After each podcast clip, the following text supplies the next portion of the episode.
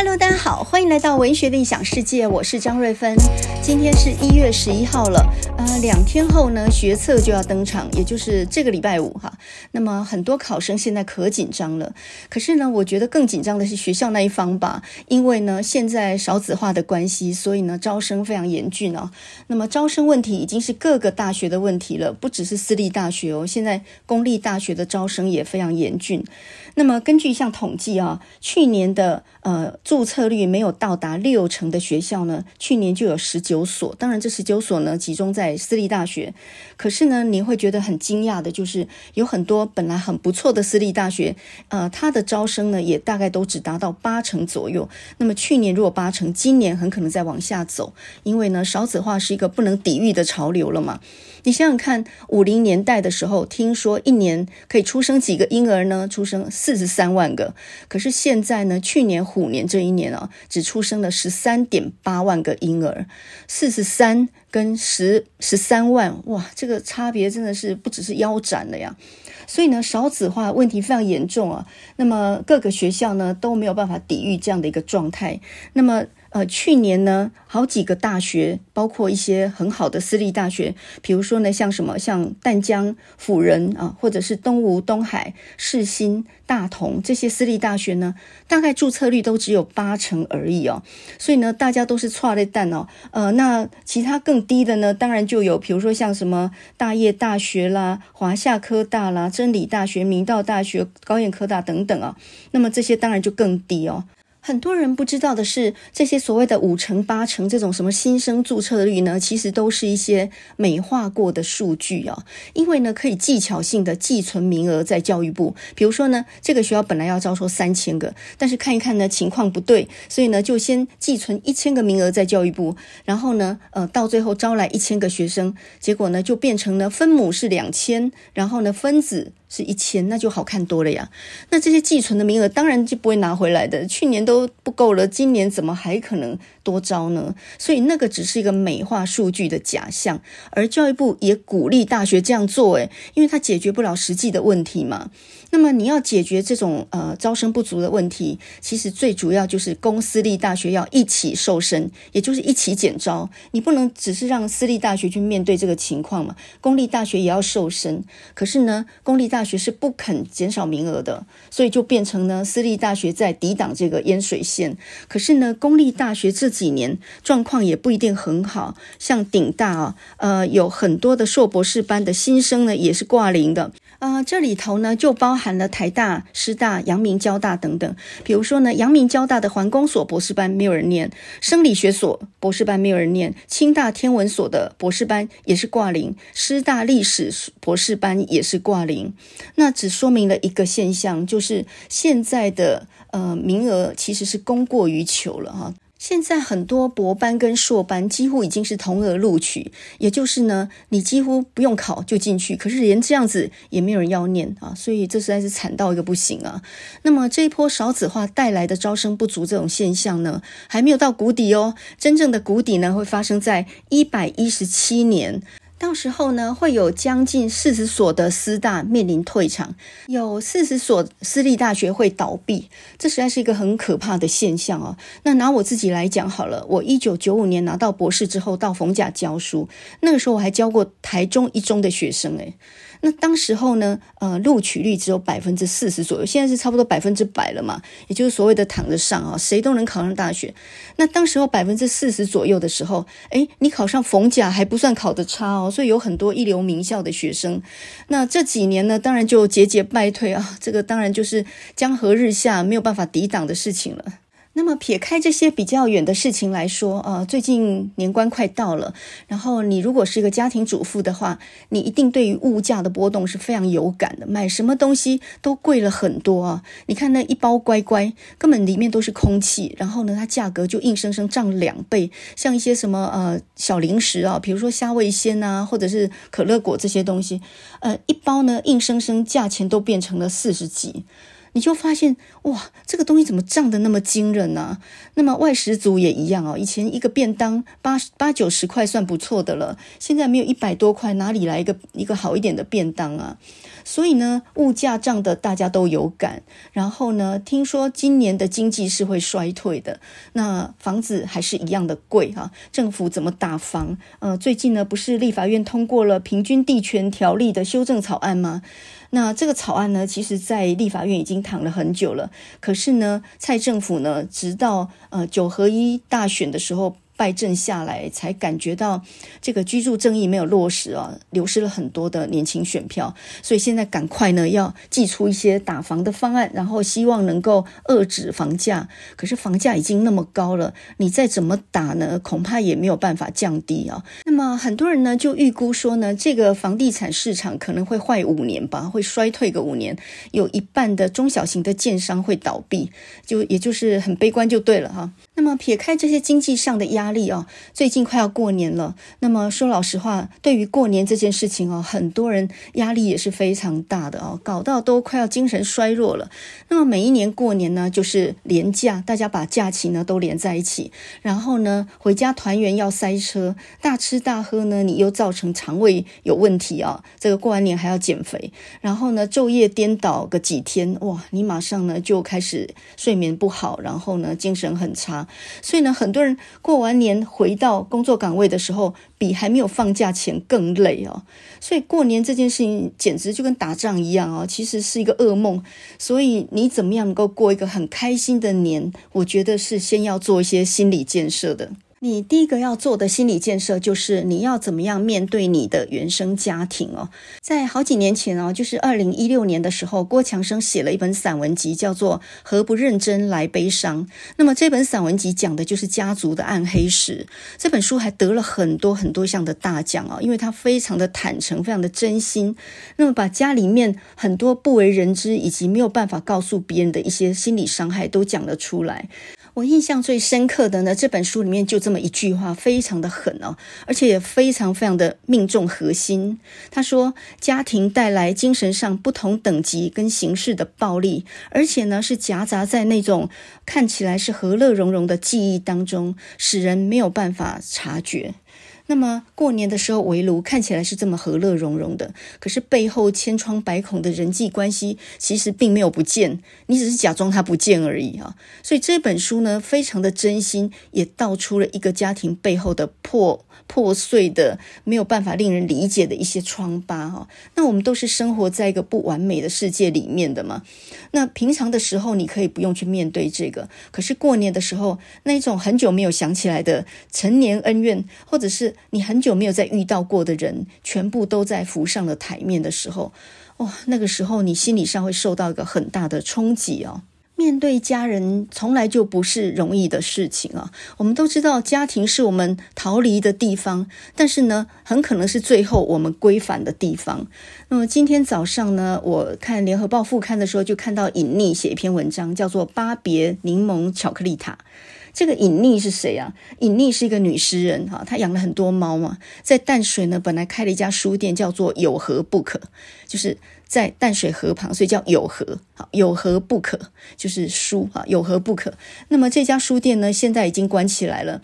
他把书店收了，呃，离了婚，然后带着他心爱的猫回到台南，也顺便照顾他年迈的母亲。那顺便养病，因为他自己得了乳癌嘛。那么去年的时候，他写了一本书，叫做《病从所愿》，我知道病是怎么来的。那么这本是个散文集，可是后面附了一些他写的诗啊。他写的诗还蛮不错的，他本来就是一个诗人啊，出了好几本诗集。这本《病从所愿》呢，我在节目的第三十一集的时候介绍过哈。如果你有兴趣的话呢，可以去翻第三十一集来听。那么隐匿呢，在今天这个联合报副刊上面，他写的这篇文章呢，他说离开原生家庭三十三年，在远方绕了好大一圈之后，又回到当初急于逃离的地方。可是我真的没有想到，这次的文化冲击呢，不亚于十几岁的时候离乡背井讨生活的时候。哦，这个讲法真的非常非常的确切啊！如果你年轻的时候离开台南，那你是希望再也不要回去了，那是一个落后的传统的，我很想逃离的一个牢笼。可是呢，到了你中晚年回去陪伴老年人的时候，你会发现你要重新适应那个环境也不是那么容易的啊。那么尹妮呢就说到，他的家人对文学并没有兴趣，他妈妈一辈子也不知道他是干什么的，但是呢，只是很担心他没有个正式的工作，到底这样能够养活自己吗？哈，担心的就是他完全没有保障，写文章哪里有什么保障？啊、你有你的。努力，但你有你的尊严，但是他们不知道你是干什么的。他只差没有很直接的说出写诗有个屁用啊，大概就是这样子没讲出来的话而已。这种被家人看清的感觉，其实是很受伤的哈。你被外人看清，你还没那么受伤诶，你被家人看清那个感觉，哦，真的是五味杂陈哦。所以呢，在这篇文章《巴别柠檬巧克力塔》这篇文章里面，尹妮呢就写说，呃，他妈妈有一天见到了他的好朋友，他的好朋友呢事业有成，然后聪明能干啊。那他妈妈面对他的好朋友呢，心里面的旁白应该是这样的啊：哇，你好聪明，好优秀，有车有房，还会玩股票。你要不要教一下我们家这个傻女儿啊？她什么都没有，她穷到呢都快要被鬼抓去，就连一台脚踏车也是我淘汰不要给她的，真的是可怜啊！她只会写诗，又不会赚钱，我担心她以后会饿死诶。如果我不在的话，她要怎么办？这个大概就她妈妈对她的评价了。看到没有？家庭带来精神上不同等级跟形式的暴力，这个是郭强生讲的话啊，他真的是一针见血啊。那你说郭强生他台大外文系毕业，到国外去念的博士回来，那应该够优秀的了吧？可是呢，在他的父亲面前，他也是非常的卑微啊，因为他的同志身份，他父亲不能谅解嘛，所以呢，一直排斥他。那他自己也愤而离家。很久都不回来，然后在这种情况底下呢，在外面混了很久之后，有一天等他爸爸很老了，然后都已经九十几了，生病了，然后他大哥也也撒手而去了以后。他回来照顾他父亲，现在跟父亲相依为命嘛。所以你看那本《何不认真来悲伤》，你会感觉到爱跟恨那种一体两面哦。你既爱着你的父母，你同时也是没有办法跟他们相处的。很多时候，你都带着伤痕要去面对他们，这不是很容易的事情啊。所以呢，我与其相信说世界上和乐的家庭很多，我倒觉得呢，世界上千疮百孔的感情非常多，而偏偏这种感情是没有办法切断的。你不。断不断的，或者每一年都要去面对一次这样的伤痕哦。所以呢，我们今天就来讲一部很好看的电影。这部电影叫做《雨人》（Rain Man）。那么这部部电影是一九八八年得到奥斯卡很多项大奖的最佳导演、最佳影片、最佳男主角。哇，这真的是神级的经典的片子哦！你先看完这部神级的电影，再来算你家族的老账，说不定呢，你看完之后感受就大不相同了啊！这些恩怨情仇，呃呃，说到 raiman》这部电影，《雨人》这部电影啊，香港是翻译成“手足情未了”。诶，这个翻译好像有点太直白了一点哈，没有什么余味。我觉得还是翻译成“雨人”比较好，因为“雨人”这个电影呢，这个名词会让人感觉到有一点悬疑啊。到底什么叫 Rain Man 呢？这个最后才会揭晓啊。那么故事的一开始呢，就是呃，查理他是一个洛杉矶的买卖名车的一个车商，他是进口一些名车的，什么呃一些什么玛莎拉蒂什么，我也搞不清楚，反正就是很多很贵的那种名贵跑车，什么兰博基尼啊那种跑车的，事业做很大，然后开一个公司，一天到晚联络很多法律问题啊、环保问题啊什么的，就很忙的一个人。然后呢，有一天跟他的女朋友苏珊娜，他们两个人开着车子要去接洽一些公事的时候，他的手机突然响起来了。那原来呢是一个律师打电话给他，然后呢就劈头就说啊，我是你父亲的律师。哦，那显然是有事情发生了，没有错。他父亲突然去世了，他委托了律师呢，要呃，就是要宣读遗嘱，然后有一些东西要交代这样。那么查理呢，本来不想理他哦，就是呃，因为查理他十六岁就离开家了，跟郭强生差不多了啊，十几岁就愤而离开家，再也不回去。那当然是有原因的，因为呢，查理呢，他是。哦，说到查理，我突然想到，刚刚忘了介绍查理是谁演的。查理就是《捍卫战士》汤姆克鲁斯。那呃，大家都知道《捍卫战士》是一九八四年的电影嘛？那里头的这个阿汤哥呢，是年轻、非常帅气的模样。那么一九八八年，就是演完《捍卫战士》没多久的汤姆克鲁斯，哇，那是帅爆了，帅毙了，非常非常高的一个颜值，这种情况哦。那这个汤姆克鲁斯呢？他跟着他女朋友苏珊娜，呃，在车上嘛，然后他接到这个电话，不想理他。这个苏珊娜就，呃，就很狐疑的说：“你你你不回扣吗？你不回应这个电话吗？哪里有父亲去世了，然后那么漠然的啊？那。后来呢，查理才勉为其难的回应，这是有原因的。因为查理呢，很小的时候，他两岁的时候，他母亲就去世了，他从小就没有妈妈。然后呢，他爸爸对他的管教又非常的严格。那在查理十六岁那一年呢，呃，他那时候高中，然后呢，他就偷偷开了他爸爸的名贵跑车，是一辆别克。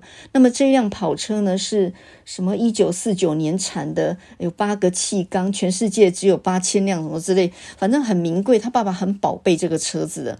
然后呢，他就开出去跟他的同学炫耀，然后大家就出去，呃，这个这个去去拉风去了哈，去。到处去玩，然后当然第一个他没有驾照，再来他也没有经过他爸的允许，所以他爸勃然大怒啊。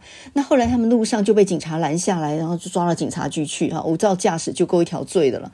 那在警察局呢，呃，他的同学陆续呢，父母都来了，然后把他们保走。可是呢，就只有他爸爸没有来，而且呢，让他一个人在警察局里面。被关了两天，原来报案的就是他爸爸，然后他就是让他受一个教训，所以他不来保释他，然后让他一个人被关了两天。那么这件事情呢，让查理对他父亲非常非常的不谅解，后来就愤而离家，从此没有再回家过。那他能力很好，在外面自己谋生，他也不靠他爸爸的，所以呢，他就。他爸爸再怎么样联络他，他再也不回应，从此就恩断义绝啊！也就是跟他的原生家庭呢，就一刀两断，反正也没有什么好留恋的了。这就是为什么他接到父亲的死讯的时候，会根本不想回应。不过呢，呃，他回到律师那边，然后呢，听到律师宣读遗嘱完，他才真正是整个人跳起来。这话怎么说呢？他爸爸留了两个东西给他，第一个就是那一辆老别克，就是他。呃，闯祸的那一辆啊，那一辆车子还是非常的漂亮，呃，这就是他们引起他们父子反目的一辆车。那另外呢，就是满院子的玫瑰花，因为他爸爸很喜欢栽培玫瑰花，所以那也是他心爱的珍藏。所以他爸爸就把车子跟玫瑰花留给了他。另外呢，他有三百万美元的遗产，哇，三百万到底值多少钱呢？三百万美元乘以三十吗？哦，那岂不是快要一亿元去了吗？反正三百万美元呢，另有继承人。哇，那这个查理一听，简直就三字经都要骂出来了。三百万美元作为信托基金，然后另有受益人。然后居然他一毛都没有哈，所以呢，这个查理就问那个律师说：“那个受益人到底是谁？”律师说：“我不能透露哈。”他再三追查哈，因为他说这也是我的权利，我为什么不能知道那个受益人到底是谁？所以在他的再三追查之下呢，他就找到了呃，俄亥俄州的一个辛辛那提这个城市里面的一个疗养院。然后呢，受益人原来呢叫做雷蒙，而这个雷蒙呢是这个疗养院里面的一个病患，而这个信托基金呢是现在是那个院长在保管的。那这是他父亲委托给他的。那这个雷蒙到底是谁呢？这个查理原来不知道。后来呢，他把那辆车开到那个疗养院的时候。当他从这个呃院长办公室出来，他发现赫然有一个人呢在那个汽车的座位上面。他就说：“你到底是谁？你为什么在我的车上面？”他说：“这辆车是我爸常常让我在人行道旁边慢慢开的。这是一辆一九四九年产的别克，它有八个气缸，全世界只有八千多辆。这部车的坐垫呢，呃，以前是棕色的皮的，不是像现在这样红色的皮的，这是换过的。”那查理就大吃一惊：“你到底是谁？”后来呢？呃，去问那个院长才知道，原来那就是他哥哥，雷蒙是他哥哥哈，但他从小到大不知道有这么一个哥哥。这个院长呢，就跟查理说，呃，雷蒙他有自闭症。他基本上是没有办法自理生活的，呃，他跟人的交往或者是相处也是有沟通上的障碍的哈，平常人没有办法理解他，但是呢，他也没有办法去呃评断外界的情况，所以他必须要待在疗养院里面。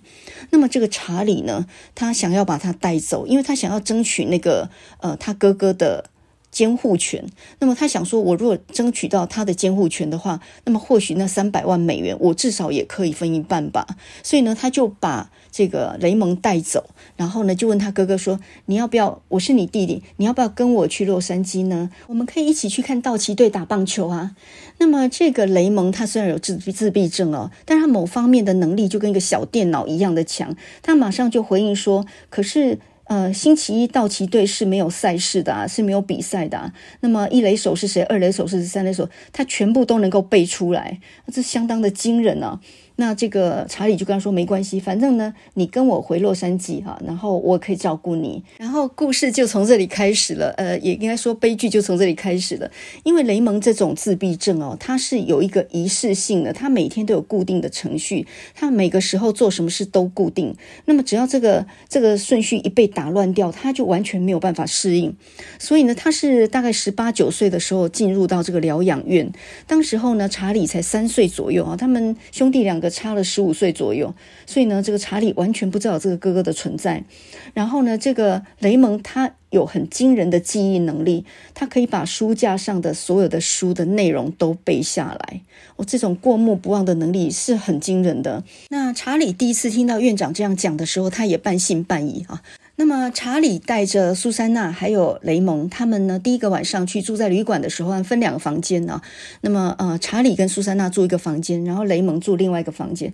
那这个。这个雷蒙呢，他的规矩一大堆，毛多啊。他说：“呃，我星期一要吃树薯布丁，我床要放在窗户旁边，我睡觉前要有书，我六点半要吃晚餐，然后十一点的时候要熄灯。我星期一是吃披萨的，我不吃汉堡的。”那苏珊娜非常的贴心哦，一样样都按照他说的去做了。没有书怎么办呢？就拿了一本电话簿给他，那你就看这一本吧。那尽量都照他的要求。可是到了晚上的时候呢，这苏珊娜发现，呃。查理带走雷蒙根本没有经过院长的允许，也就是说，他根本就不安好心嘛。他想要呃，等于是挟持着雷蒙，然后去打这个这个监护权的官司啊，那希望拿到自己的利益。所以呢，苏珊娜觉得说他根本在利用雷蒙，所以他就愤而离开啊。那从后面以下呢，这个旅程就只有他们兄弟两个人了。那么第二天早上呢，他们开车上路，然后就到达一家早餐店。然后雷蒙又开始念叨：“我星期二呢早上是吃松饼的，然后枫糖浆要先来，然后才能够上煎饼。”那这个。查理呢，刚开始还很耐心跟他说：“那个等一下，枫糖浆等一下就会来。”那么雷蒙就说：“不行，枫糖浆一定要先来，然后才能上松饼啊。”他那个镜头很厉害了，就是规矩一大堆哦。这个时候呢，那个呃。餐馆里面的 waitress 过来了，然后端了松饼过来，然后也端了枫糖浆过来。这时候他看了一眼这个呃 waitress 他的名牌，然后呢就念出他的名字，并且呢还说出了他的电话。那这个 waitress 他当然吓一跳，你怎么会知道我的电话？这上面只有我的名字。原来呢，雷蒙昨天晚上不是看那本电话簿吗？他已经背到 G 了，他看过就能够记住。哦，这种记忆力那真的是太惊人了。可是呢，查理没有怎么注意到这件事情，因为他在打电话给那个院长，疗养院的院长，跟他讲说：“我让拿到我的一百五十万，我就送他回去。”那么这个院长呢就说：“这是不可能的。”他说：“不可能是吧？那我们就法庭见。”那在离开这个餐厅的时候，呃，查理就问这个服务生说：“呢，哎，有没有牙签呢？”那这个服务生就拿来一整盒牙签，就不小心呢被谁的手动到了一下，然后整盒牙签打翻掉地上。雷蒙一看就说，这总共有两百四十四十六根。那查理呢就问那个服务生说，那一盒牙签有多少？他说这一盒是两百五十根的。结果呢，嗯，查理心里想说，你看你也没那么神吧？结果呢，这个服务生呢看了一下那个空盒子，他说，可是里面还有四根。哇，一个人看一眼就能够把地上散落一地的牙签数出来是两百四十六根，而且一根都不差哈。哇，这种能力，呃，如果你你要他数你头上的头发有几根，不晓得能不能做到？这这简直比电脑还要神奇。然后呢，他们离开了这家餐厅之后呢，这个查理就带他要坐飞机嘛，因为从这里到洛杉矶坐飞机只要三个小时。然后这个要上飞机的时候，这个。雷蒙呢，突然镜头又发作了，他就大喊大叫说他不能坐飞机，他害怕坐飞机，因为呢，他就背出了所有飞机的空难的时间、人数跟班机，那各家航空公司什么时候出过空难，死了的多少人，时间他全部都背出来啊。那么，当他在那里歇斯底里的时候呢，大喊大叫，所以呢，这个查理也没有办法了，只好说：“好好好，那我们不坐飞机，我们不坐飞机。”然后呢，就改成开车。所以呢，本来三个小时就可以到达洛杉矶的，现在呢，可能要变成整整要三四天开车，而且横越整个美国这么这么长的一个距离。那遇到这样的一个人，他开始吃到了一个很大的苦头啊！你还记得吧？雷蒙呢，他五点一定要定时间看一个电视剧，他如果没有看到电视剧，他就俩工。然后呢，他十一点一定要熄灯的。他每一天午餐吃什么，晚餐吃什么，他都是固定的。我记得有一个桥段很好笑，就是开车开到一半，然后那个雷蒙。突然就说：“这个内衣我穿得很不舒服，呃，这个内衣太小了，而且不是我习惯穿的那个品牌，而且我一定要在 K Mark，就是那个呃 K 那个超市里面买，一定要在那个超市那个品牌，然后固定的号码这样。”然后呢，这个查理已经快要俩拱了，他就说：“一个内裤在哪里买？到底有什么重要？为什么一定要那个品牌、那个超市里面买的？我们现在绝对不可能再回到辛辛那提，因为那里已经离我们已经很远了。我会发疯！你叫我再回去呢，我会发疯。”这这个时候已经换查理在歇斯底里哦，一个人在那里很坚持一个完全不重要的小事啊，另外一个人被他抓激到抓狂哦。那么。第二天呢，他们开上一个高速公路的时候，那个时候呢，就是高速公路塞车，因为发生了车祸。那大家都停下来，就是等待这个事故解决嘛。可是这时候查理。呃，这个雷蒙下来之后，他就不肯再回到车上。他就说这一条公路非常危险，因为呢，哪一年发生过什么车祸，今年已经死了多少人，他全部又把数据背一遍。他不知道哪来的资料，他他的脑袋好像只要输入东西就不会忘记一样，念念叨叨的，他再也不肯回车上。就查理就只好让他走在车前面，然后呢，离开了这条公路，走到省道上面，在那边用牛步的方式在那里走。那本来三四天的车程可以到洛杉矶的，这下子呢，可能要搞一周还不见得能够回去。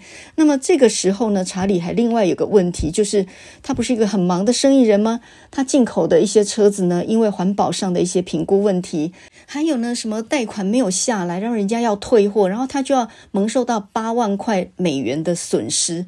所以呢，他只要不能够很快赶回洛杉矶去处理这个事情的话，他就会跳票，也就是他现在欠人家八万美金，然后他还卡在路上，呃，然后他一路上就是找电话亭这样打电话哦。那我们要晓得那个故事呢，它是一九八八年的时候，那时候还没有手机嘛。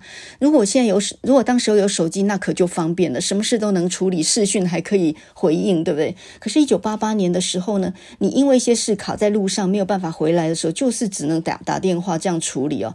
所以呢，这个这个旅程就是说，雷蒙一路找麻烦，全部都是他的龟毛事。然后呢，这个查理很狼狈的，一路在那里打电话，一下打给律师问这个法律监护权的问题，一下打给院长，然后一下子还要打给客户，还要接他手下的电话，然后才知道他现在已经面临跳票，因为呢有面临一大笔钱，现在还不出去啊，然后他还卡在这个烂事上面。这个与人整部片子的好玩，其实也就在于，呃，雷蒙的这些龟毛事情对他来讲呢，就好像宗教信念一样的虔诚，只要一件事情没有照他的。习惯的话，他整个就会乱了次序啊。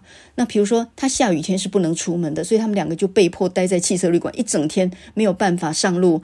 那么他说那一天中午他是依照惯例是要吃鱼排的，所以呢，这个呃查理叫来猪排不吃，他一定要换鱼排。那么给他换了鱼排之后，他就说：“可是怎么只有四块？我一定要有八块的。”这个查理呢就用刀子把它切一半，喏，现在你有八块了。那整个过程，我们看到查理这样一个聪明人，就去应付一个一个没有办法自理生活，然后非常坚持的一个自闭症患者的时候，我觉得兄弟之间的那种呃性格的张力，其实我觉得他塑造得非常好哈。一个是很聪明，但是呢却应付得很狼狈的人；那另外一个呢是没有自理能力，但是呢他却活得非常的稳妥。我觉得把两个性格对比得非常强烈。那呃。汤姆克鲁斯他的演技哦，我觉得一点都不逊于达斯汀霍夫曼。当然，很多人就说达斯汀霍夫曼他演雷蒙是一个神级的演技，没有错。他演一个自闭症患者，他头稍微歪着，然后走路的时候有点颠啊，然后神情有点痴傻，然后念念有词那个样子，我觉得他真的是掌握的非常非常的厉害。但是汤姆克鲁斯呢，他完全是被他的帅给掩盖，他的演技真的也不是一般的哦。他把那种年轻气盛，然后气急败坏的那一种情绪，我觉得演的也非常的到位。这个有点让人想到，中国不是有一部贺岁片叫做《人在囧途》吗？那么王宝强演一个农民工啊，他一路出状况，然后一路傻人有傻福。那另外一个就是老板嘛，那他们两个人那个张力也是非常强啊，搞出很多爆笑的场面，这样啊。那在《雨人》这部电影里面呢，最爆笑的，我觉得也是蛮高潮的一一个地方呢，就是当查理意外发现雷蒙的记忆能力呢，他可以同时记六副扑克牌的时候，他带他去赌城，就是拉斯维加斯去大赌一番，然后两个人呢穿上西装，然后去当那个赌客，然后赢赢到了八万多美元。那这个赌场经理马上就发现这两个人异样的在赢钱，一直赢一直赢啊，呃，一场就赢了八万多，这当然会被注意。他们就被那个录影录下来，然后赌场那边就开始研究他们有没有在玩什么花样，有没有作弊。就他找不出来作弊的证据嘛，只知道他们在算牌。后来就出动了保镖，跟他们讲说：“你们赶快离开，你们不能再玩下去了。这个我们已经……嗯、如果你去赌场用算牌的方式，虽然不违法，可是呢，赌场马上会赶你走，因为你再玩下去，他们就都不要赚了呀。所以后来呢，他们是海捞一笔之后，然后被赶走了。那么就在住。在那个拉斯维加斯旅馆里面的时候呢，因为这个查理一直打电话，呃，就是请求苏珊娜原谅他嘛。那苏珊娜呢也就回来了，然后跟他们会合哈。那这个苏珊娜是一个很好心的一个女孩子，然后呃，在电梯里面呢，她就教雷蒙跳舞，因为雷蒙从来就没有跟人交往过，他也不知道什么样是女伴，什么叫跳舞。那么在酒吧的时候，有一个女孩子呢向他搭讪。然后呢，就跟他说啊，十点我们在舞池见面，随便讲的。结果雷蒙就很把他当真，他说十点他要去赴约。然后呢，查理还真的就在酒店的房间里面一步一步很耐心的教雷蒙跳舞。那么查理为什么会对雷蒙开始产生的耐心啊？当然，刚刚两个人大赢一票是有原因。另外还有一个我觉得非常关键的一点，就是在这样的一个漫长曲折、充满了磨难的旅程当中啊，虽然备受折磨，可是呢，查理也意外的发现，小时候一直在保护他的，原来就是雷蒙。因为呢，他们有一次就啊住到一个旅店去，然后晚上放洗澡水的时候，那个热水呢就冲到浴缸里面。那么正当那个热水这样一直下来的时候，后，这时候雷蒙又俩拱了，他突然就说：“不能伤害小宝宝，不能伤害查理，不能伤害小宝宝。”哦，他就又开始歇斯底里。那么他喊的这个呢，就让雷蒙呃，就让查理完全理解了，原来雷蒙为什么会被爸爸送到疗养院去，因为他本来就有自闭症。那放热水的时候呢，呃，他不知道。那个热水会伤害到查理，所以呢，发生过这么个闪失之后呢，他爸爸不得不忍痛把雷蒙送出家去，就是送到疗养院去。那从此雷蒙就消失在这个家里面，而家人也没有告诉他有这么一个哥哥哈。那么。查理呢，一直记得他很小的时候有一个大朋友叫做 Raymond，一直在照顾他。那他长大之后呢，以为那只是小时候的一个幻想而已，就他都一直叫他雨人嘛，就 Raymond，Raymond。就他没想到呢，原来那个就是他的哥哥，他的名字叫做 Raymond，所以呢，那小时候就把他念成 Raymond 啊，叫念成雨人。在这趟旅程当中呢，因为他们一天二十四小时相处啊，所以呢，雷蒙的所有症状。查理都看在眼里，也都能够应付了。比如说，他那种几点钟一定要看电视，那个很简单，就后来就买了一部小电视给他。然后呢，他需要什么都先给他准备好，这样子呢就不会临时要去找什么，然后买不到。所以他已经都有了一套应对的方法，也都习惯了啊。那到最后呢，在赌场赢了八万多，呃，这个救回了他的生意之后呢，这个查理当然非常感激雷蒙，跟他说：“哇，你是我的救命恩人，哈，我现这下子呢不用面临到破产了。”然后呢，觉得说我或许可以跟哥哥继续相处下去。可是有一个小事情就提醒了查理，这个自闭症患者还是没有办法跟正常人生活在一起的。他们在房间里面，已经回到他洛杉矶的家里面，在房间里面呢，用烤箱就不小心呢，因为烧焦，然后触动了那个火警警报器，然后警报大响的时候，呃，一般人会想办法开门出去，可是呢，这个。雷蒙呢，他用头去撞那个玻璃窗，他一直撞，一直撞，一直撞，他不知道怎么样开门能够出去啊。那么这个事情也让查理感觉到，哇，这个真的很严重。然后呢，想抱他一下，安慰他。这个雷蒙也会大喊大叫，因为他不习惯跟人接触，只要跟人一有肢体的接触，哇，他就会非常紧张，他有恐慌症了。那一路上也拿一个小本本呢，就一直在记这件事情造成了我心理上的创伤。他那个小本子记的全部都是他心理创伤的时间、地点还有事由这样。哦，这这个真的是。镜头形象就严重了呀哈。那么到了洛杉矶之后呢，查理就联络了法院，联络了疗养院院长，然后心理医师来评估啊，看看有没有办法让雷蒙跟着他住。那法官也说了，这不是正式的法庭，这只是来做一个评估，看看有没有办法呢，他能够跟着你住。你要监护他，但你有没有办法照应他？法官就问雷蒙说：“你愿意跟你弟弟住吗？”雷蒙说。Yes，然后呢，这个呃法官再问他说：“那你愿意再留在疗养院吗？”雷蒙也说：“Yes。”啊，呃，也就是说，雷蒙其实没有什么样分辨的能力，所以呃，他没有办法指出这中间的不同哈。那后来法官呢，还是没有办法把监护权判给查理。不过呢，查理已经不在乎了。他本来是在乎这个钱的，但是呢，后来他在乎的已经是那到底雷蒙有没有办法被妥善的照顾？那他以后还能不能见到他自己的哥哥？所以呢，后来就取得了这个探视的权利。虽然他没有监护权，但是他还是有探视他的权利的。那么后来这个查理呢，就送雷蒙上了火车，这个院长亲自来接他回那个疗养院。雷蒙在上火车之前呢，查理就跟他说：“这个背包里面有你要的苹果汁，然后你的小电视，然后你所有的想要吃的东西。我两周后就会去看你的啊，两周很短，你知道吗？”雷蒙说：“知道。”两周是几天呢？雷蒙说：“十四天，三百三十六个小时，二零一六零分钟，一二零九六零零秒。”哦，他这个镜头又来了。这个兄弟两个一段呃意外的旅程，让查理知道了很多他原来不明白的事情哦。呃，原来呢，当年为了保护他，其实雷蒙是做了很大的牺牲的，被家人呃就是送到疗养院去，免得伤害他。呃，原来他的父亲并不是没有顾念他的，原来他的父亲其实也有一些说不出口的苦衷，人生有各种无言的不幸啊。那么原来他小时候呢，雷蒙也照顾过他的，呃。他一直心心念念的 Rain Man，原来呢就是他的哥哥。啊、这部电影呢看起来是笑泪交织的，也有让你觉得很非常的悲哀的地方，然后也有让你觉得很爆笑的地方。可是，在两个人非常好的演技的激荡底下，我们走完这趟旅程以后，突然感觉到一件事情。人生有真正的公平这一件事情吗？很多时候，其实父母对子女充满了一种很复杂的情绪，然后人生其实也没有什么对跟不对哦。很多家族的一些纠葛，呃，其实你是不明白他内里有哪些的一些说不出口的理由的。你负担父母的照顾责任，很可能只是因为你是可以被予以重任的人。然后那个你的弟弟或你的妹妹，那个都没有照顾到的，跑得大老远的，然后什么义务都没有尽的人，很可能就是他就比比你没有能力而已嘛。那你宁可做一个有能力然后照顾别人的人，还是说没有能力然后呢完全不用负担责任的人呢？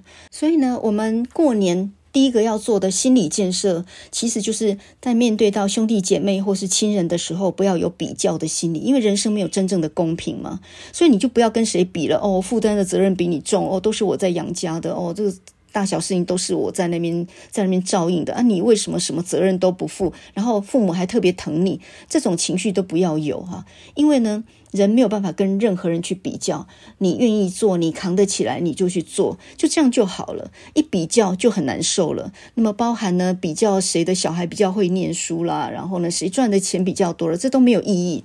所以呢，当长辈这样子去比较的时候，你就都不要放在心里面，然后你做你自己想做的、该做的，这样就好了，坦然就好了，然后不用去比较。就拿隐匿啊，他母亲对他的情绪来说好了，你感觉到母亲也完全不理解你在做什么，然后很贬低你啊，都觉得别人的儿女比较好，可是那只是嘴头上说的啊，其实每一个人。呃，对自己的儿女也都是富含着很复杂的情绪的哈，想蒙想，但是心里面还是疼你的，怎么可能比较疼外面的人呢？就拿郭强生的父亲来说好了，一开始不能够理解同志这种身份，或者是说你为什么不结婚生小孩，也不能传宗接代，但是慢慢就能接受，然后呢，他对你就会有那种包容的心。我记得看李安的故事也蛮感动的，就是李安他的父亲是台南一中的校长，李安原来是念台南一中的嘛，后来高中毕业没有考上大学，给这个校长丢了蛮大面子，自己儿子考不上大学。那么李安在美国纽约学电影，呃，很久的时间都失业，然后对自己也没有什么信心。呃，他父亲也觉得拍电影这算是哪门事？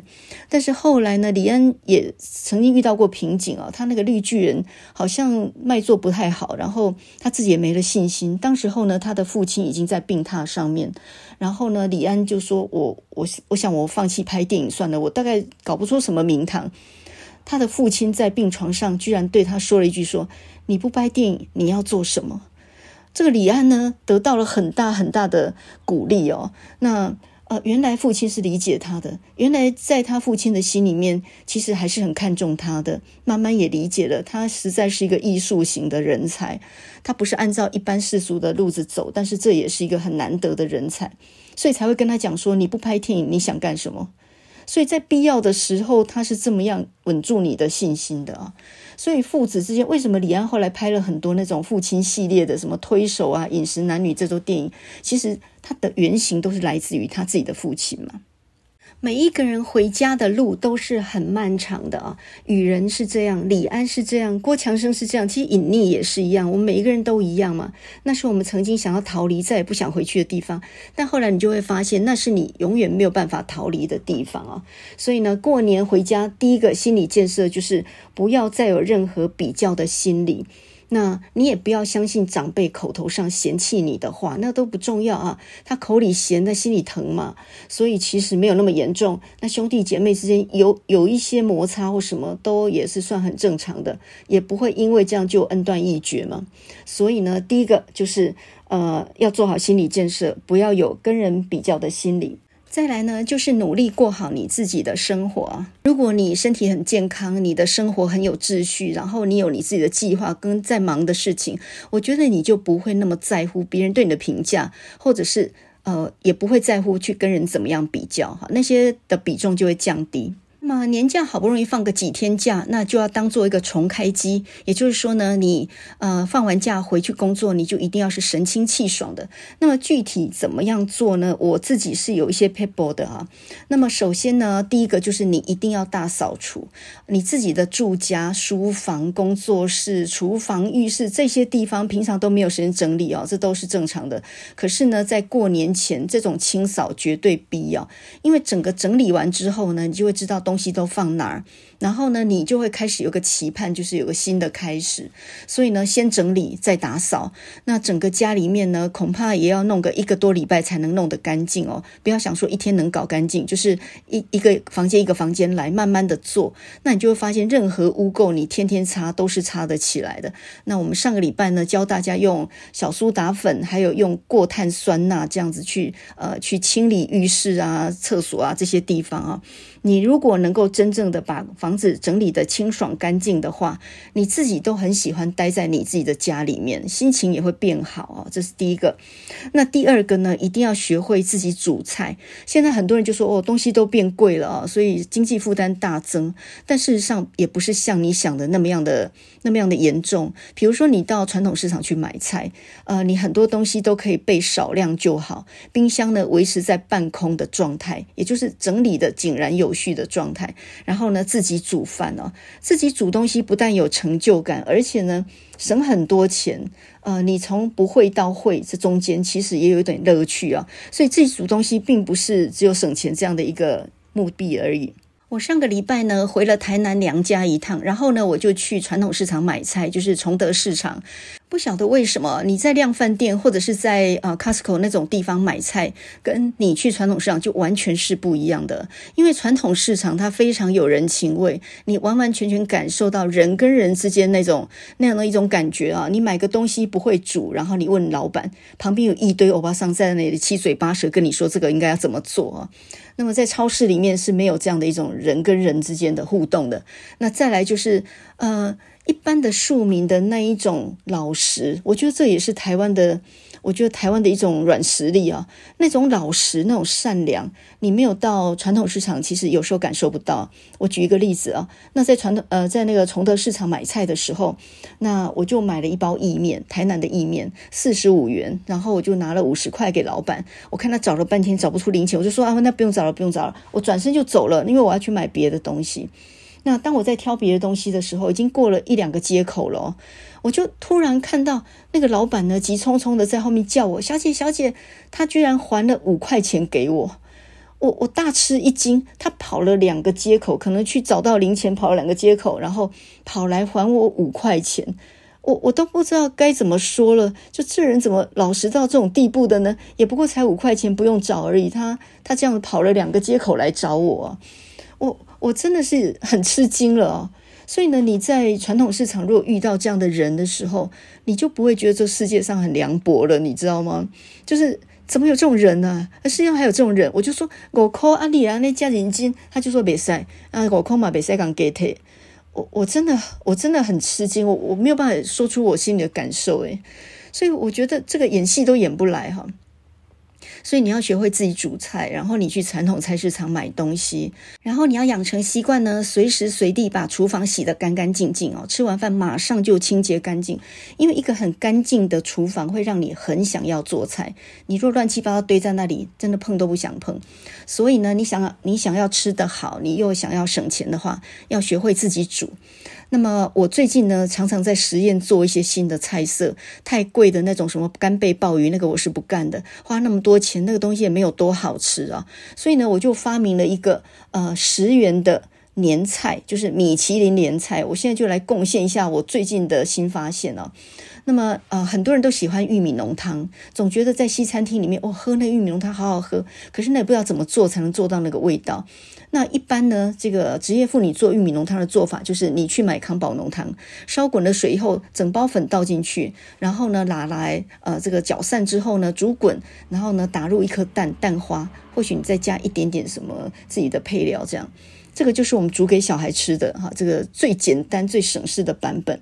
可是当我想这样做的时候呢，我到超市去买绿巨人罐头那种玉米粒，然后呢我就发现天啊，现在的玉米怎么那么贵？三罐。因为三罐一起卖嘛，三罐就要一百九十几，这实在不便宜耶。那因为我在传统市场买菜，我就知道一根玉米才十来块钱，小的十块，大的呢大概十五六七块吧。我知道玉米的价钱，所以我就觉得我煮一锅玉米浓汤，一根玉米也不过才十五六块钱，为什么一罐玉米罐头是需要到六七十块的呢？我就有点想要自己搞一搞，然后呢，我就研究了一个方法啊，找了很多食谱，终于研究成功。那我现在呢，就来跟你讲怎么样做十元的米其林玉米浓汤。那这个基本的原理呢，就是用马铃薯来取代炒面糊啊，因为我懒得炒面糊，所以呢。嗯，马铃薯因为它淀粉很多嘛，所以你只要马铃薯加多一点，那个淀粉呢，完全那个浓稠度是可以跟面糊是一样的，而且吃起来还健康。吃马铃薯很好，这件事你知道吧？它低热量，然后又有高的饱足感，那味道又非常合哈，跟那个玉米非常合。好，所以我们今天的十元米其林玉米浓汤的做法呢，就是你去买玉米，一根玉米呢，大概差不多十五块本钱吧。然后呢，你就把它蘸着，然后呢，用刀子切下来一整碗的玉米粒哈，中间的心不要丢掉。然后那一碗玉米粒，好，再来就是呢，两颗马铃薯，然后呢，削皮，然后切成片。这个片呢，呃，也不用很薄片哦，有一点厚度的厚片就可以。那你说为什么不不去把马铃薯切成丁呢？因为马铃薯会粘刀啊，所以当然是切厚片就好了呀。因为等一下我们炒一炒之后，我们还要去用果汁机打，所以呢，你那个厚片也不用切得非常漂亮了。总之就是切一些厚片哈。那再来呢，就是呃一颗洋葱，把皮去掉，然后也切成这个洋葱丁，也不用切得很漂亮，因为等一下还用果汁机打。好，那就这三个东西呢，再加一点红萝卜丁，这个只是配色哈，红萝卜丁不用多。这四个东西呢，你就放到锅子里面，用一汤匙的油，然后呢去把它炒个几分钟，炒香，炒出它的香气来。但是呢，也不用全熟，因为等一下还要滚。所以呢，你炒到差不多七分熟之后，接下来就加一碗水。水，然后准备一个果汁机，啊，就是这些炒香的料倒进去果汁机，加一碗水，然后大概打个三十秒吧，就可以打成糊了。那打成糊之后呢，你再倒回原来的锅子，大概加差不多五六碗水，然后呢进去把它呃煮煮滚。这时候呢，这个浓汤基本上就已经快要完成，但是呢，它的香味还差一点点，所以呢，你要准备一块像安佳奶油那种普通的、便宜的就可以了。普通的奶油你就切一小方，大概一个方糖大一点这样的东西就可以了，因为你不要很油嘛，你只需要一点奶油的香味而已。那这时候这一锅滚的这个浓汤啊，你就呃加一块奶油进去，它很快就融了。然后呢，再加一点鲜奶，如果你有鲜奶的话，加一点鲜奶会让它颜色更白更好看。然后你再搅一搅，搅拌搅拌，让它滚一下以后，接下来就是调味，调味永远是最后啊，加一点胡椒跟盐。那比例呢，就看你自己边调呃边试吃看看，不够就再加一点。那大致上就这样的东西而已啊。呃，这些分量大概我用大的汤盘盛出来。可能可以盛个六到七碗，然后呢，这个成本最多不会超过五十五十块六十块了。哦，这个非常非常的好喝哦。那么如果你要煮南瓜浓汤的话，就是把玉米换成南瓜就对了。总之做法都完全一样，然后就会变成南瓜浓汤。一盘子才十来块钱，你在西餐厅很可能呢弄个漂亮点的盘子装出来，漂亮点的装潢就可以卖你一百多块一盘玉米浓汤。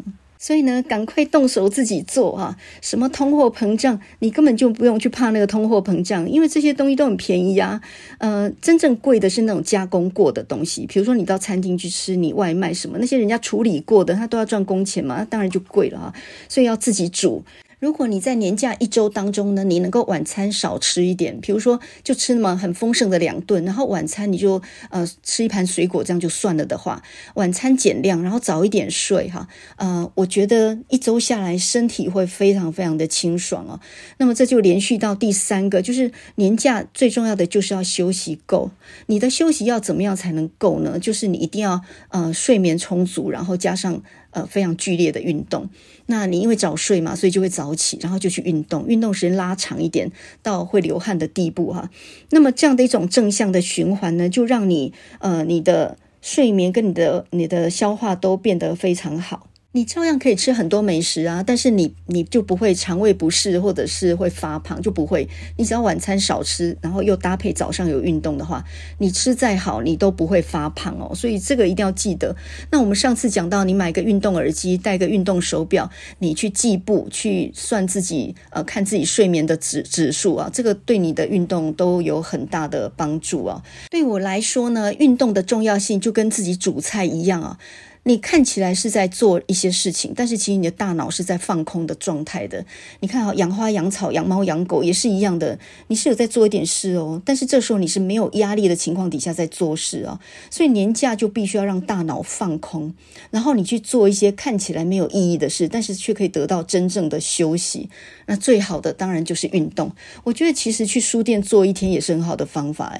你看起来是在看书，但是是在没有被要求的情况下，没有压力的情况底下，在那里吸收新知的。那同样的，你比如说看电影哈，或者是看一些知识型的节目，也有这样的帮助。你不是为了工作才去看那些东西的，那这个就有让大脑放空的这样的一种效果。所以我觉得有时候听一点老歌，或者是看一些老电影是有帮助的，因为这些片子是有助于让你放空的。那重点还是放空、放空再放空。呃，年假这几天就是不能工作就对了，不能回到原来的工作跟那个状态底下，你就做别的，就是不能工作哈。那这个呃，你你大脑一放空，你马上就得到休息嘛。第四点呢，就是你最好删掉社群网络，不要再关注或追踪别人哦。这几天就把注意力收回来，放在自己身上啊。那呃，如果你在围炉的餐桌上面，长辈问你说最近工作怎么样啊？考上什么学校啊？有没有女朋友？为什么不结婚？这种你都四两拨千斤就给他对回去，你当然也不用很不礼貌啊。呃，他如果问你说啊，什么时候结婚啊？怎么没有看到你有女朋友啊？这时候呢，你就呃转移注。注意力啊，你就跟他讲说，哎，你最近身体健康怎么样啊？你儿子现在找到工作没有？啊，现在在做什么啊？你就不要回答他，然后呢，把他给怼回去哈。然后呢，也可以很很和气的跟他讲说，啊，这个啊，你身体得够好呢哈，身体较重要哈，啊，得运动哦，啊，你跟他运动不？就是讲那种呃会关心他的话。但是那个意思就是说，你不用担心我啦，我我年轻，我身体好得很啊，我自己也非常非常开心，过得很好啊，你不用担心啊，你自己身体要照顾哦，哈，你要注意你身体健康哦。这一招呢叫做转移注意力法。再来呢，在年假几天当中呢，你要有一点独处的时间哈。当然，有时候跟家人相处相处，出去玩一玩，但是你一定要保留个两天左右给自己。这两天什么行程都不要排，反正这两天你就是一个人。然后你不管一个人去绿地走走啦，去书店坐一坐啦，啊，我觉得。一个人独处跟跟家人在一起还是不太一样的啊。你把注意力收回来自己身上，然后毫无目的的去书店看一整天的书。那你就会发现，哎，其实毫无目的的去看书的时候，其实是很好玩的，因为你会接触到很多的新的杂志、新的资讯，然后你看你自己喜欢的书，不知不觉就看了一整个下午，看累了就出去走一走哈，看起来一整天什么都没做，可是你是。完全没有做事吗？不是诶，你就把你的脑袋呢，就就充满了很多不同的新的知识，然后那种感觉会让你觉得不晓得为什么就非常非常的愉悦啊！所以我曾经有一次呢，大年初一我就是这样做的哈。呃，我娘家已经两礼拜前先回去，然后婆家那边请假了哈，然后就一个人在大年初一的时候，我怎么做呢？我除夕那天晚上我就早早就睡了，然后第二天早上就去运动，呃，回来就自己煮了很好吃的东西给自己吃哈。然后到中午左右的时候，因为诚品开门了嘛，那我就坐公车或者骑 U-bike，或者根本走路去就可以了，因为路上完全没有人啊，走起来非常的轻松。然后呢，就到诚品去看了一下午的书，看累了就出来那个草悟道那边看狗，那边就有很多狗狗，然后也有很多一些呃街头艺人表演节目，一整天哦，毫无目的，毫无计划啊，哪说要要回家也都随便啊，都可以。充分感受到一种自由自在的啊，一个人独处的快乐。我记得有一次看农民历，然后上面写说大年初一呢忌读书，诶，大年初一读书是不太吉利的呢。所以呢，你说，诶，你大年初一跑去书店，我跟你讲，负负得正哈。我进去一趟，看完又出来，然后再进去，我进去了两次，所以就负负得正。所以呢，这样子就是吉利的。任何迷信你都有办法去破解它，你不在乎它，你就破解了啊。我们现在来复习一下年假的五个最大的 people。第一个，把家里清干净；第二个，要学会煮饭；第三个呢，早睡早起去运动，把大脑放空；第四个呢，不要再关注别人，你把你手机里面那个好友给他删掉一百个哦，你会觉得非常的清爽啊！我为什么要为你的人生负责呢？我自己过得好就好了呀。第五个呢，创造一点自己独处的时间。你不要管那个时间要做什么，你先把时间卡出来，先出门到处走一走。你只要有那个闲心呢，你就会找出很多事情来做。比如说我最近喂猫呢，以前都是匆匆忙忙喂完就走了，那现在呢，喂完还坐在那边跟他们玩了半天呢。啊，我突然发现猫有一个习性是这样的，就是当你坐下来，然后看着它吃的时候，它吃两口就会跑到你旁边，然后呢围着你旁边绕两圈，再回去吃两口。这不晓得是怎么样的一种惯性，我也搞不清楚。可是我知道猫会围着你旁边走来走去，其实它是喜欢你的。哎，一只猫不是随便到你身边的呢。如果你不是它认识的人，或者是曾经喂过它的人，它见到人就跑。哎，它首先就是一个很防御心很重的，所以它肯走到你的旁边，在那里围着你转。哦，你要感激涕零。哎，你真的是要非常非常感谢它能够看上你。哎，所以呢，喂猫这件事情哦，看起来好像在浪费时间。可是也一样，让你的大脑得到很大的休息。我们人也是世界上各种动物当中的一种而已，也没有比别人高明到哪里去哦。所以呢，当你坐下来有那个闲心，然后去观察这些事情的时候呢，你就心里面得到一种一种身心的平衡哦。我记得我看过一部电影哦，就是讲一个日本的画家，叫做熊谷守一。然后他三十年不出门，真的是一个宅男。他有个院子，然后每天光是在院子里面就可以耗掉大半天。他在干什么呢？在看蚂蚁走路。然后他就发现呢，蚂蚁走路是先迈第二只脚的。你就是要把时间放得那么慢，那么无所事事，你的大脑才能够得到真正的休息哦。我上个礼拜回台南去，然后去帮我妈妈刷那个无望的浴室，哈、哦，那个浴室脏到一个我怎么刷都没有办法的境界啊！然后整整刷了几个小时呢，看起来好像好像有干净点，但是也没有办法彻底解决问题，然后我就在那边怨天怨地了啊！然后呢，因为现在是我姐姐在照顾我妈妈嘛，跟她住，两个人之间也有点小摩擦啊、也有一些呃这个互相不适应的地方。早上呢，我陪我老妈去走路的时候，她就说。哎呀，莫怪以前的人讲哈，哼哼，太给讲，紧紧杀角目，这什么意思呢？远远的就杀鸡脚，鸡脚就是鸡公，就公鸡啊。呃，人跟人之间距离的远呢，就是杀公鸡，然后来款待哈，就是盛盛盛情以待。什么叫做紧金杀嘎棒呢？那个眼睛变成三角形是什么意思呢？住得近的话，哦，眼睛都变成三角形啊，这个很好理解嘛啊，就是保持距离增加美感嘛。你住得远远的，不不互相有什么纠葛，都是客客气气的嘛。那住得近呢，就有摩擦嘛。所以人跟人相处本来就很不容易哦。这个台语的谚语呢，其实还真的蛮有智慧的啊，应该算得上十字真言呢。紧紧三嘎巴，哼哼，台给嘎。所以呢，下次你再遇到家族当中有什么争端，你就说紧紧三嘎巴，哼哼，太给尬了啊，这就是。人跟人之间距离远一点就没有什么纠葛嘛，那住得近就摩擦顿。今天在节目的最后，我们来听一首非常应景的歌曲。那么这首歌呢叫做《乡间小路带我回家》，Take Me Home Country Road。那么这首歌呢是 John Denver 的歌曲啊，这个是一个乡村歌手。在一九七一年，这首歌曲呢获得全美最佳单曲大奖，什么百万黄金唱片之类啊。这首歌几乎没有人没听过的吧？那这首歌里面讲到 West Virginia。啊，西维吉尼亚州是一个有非常美的风景的地方。那其实呢，John Denver 他是出生在美美国的新墨西哥州。然后呢，他本来是念德州科技大学，后来呢才搬到洛杉矶。他的父亲是个空军军官哈。那么呃，他很小的时候呢就开始在当地的俱乐部演唱。那么 Denver 不是他原来的姓。Denver 就是丹佛市嘛，呃，这个美国的中部有一个 Denver，就是丹佛市。那么，因为他喜欢当地，而且很小就在那个地方演唱，所以后来就用 Denver 来作为他的姓啊。所以这是基本上是一个艺名。West Virginia 其实不是他的故乡。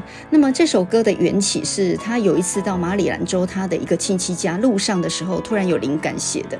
那为了要顾及那个景色，就把这里面的地名改成 West Virginia，因为呃。西维吉尼亚州，它的风景是非常美的，就像这首歌的歌词里面写的：“Almost Heaven, West Virginia, Blue Ridge Mountain, Shenandoah River。”维吉尼亚州呢，美得像天堂一样，它有蓝色山脊的群山，还有 Shenandoah River 啊，山纳多河。Life is older, older than the tree。在那里，生命是古老的，比森林还要古老，但是呢，比山脉年轻，younger than the mountains, growing like a breeze。像风一样自在的成长。Country road take me home to the place I belong. West Virginia mountain mama 啊，就是呃乡村小路带我回家，回到我属于的地方。这首歌讲出了很多呃离乡的游子回家那种心情啊，是很雀跃的。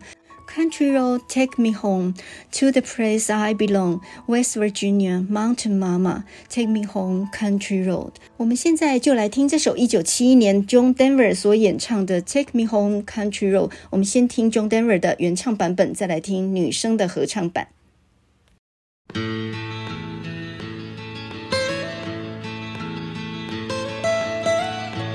Almost heaven. West Virginia, Blue Ridge Mountains, Shenandoah River.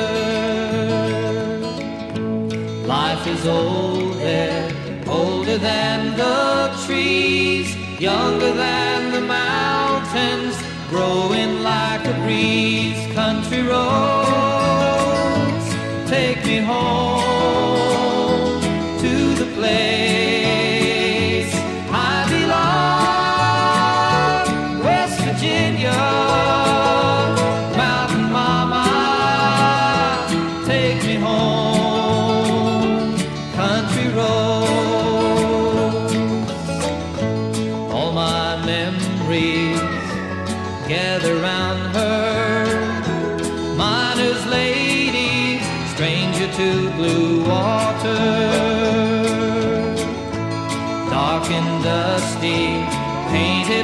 The sky. Misty taste of moonshine, teardrop in my eye, country roads, take me home to the place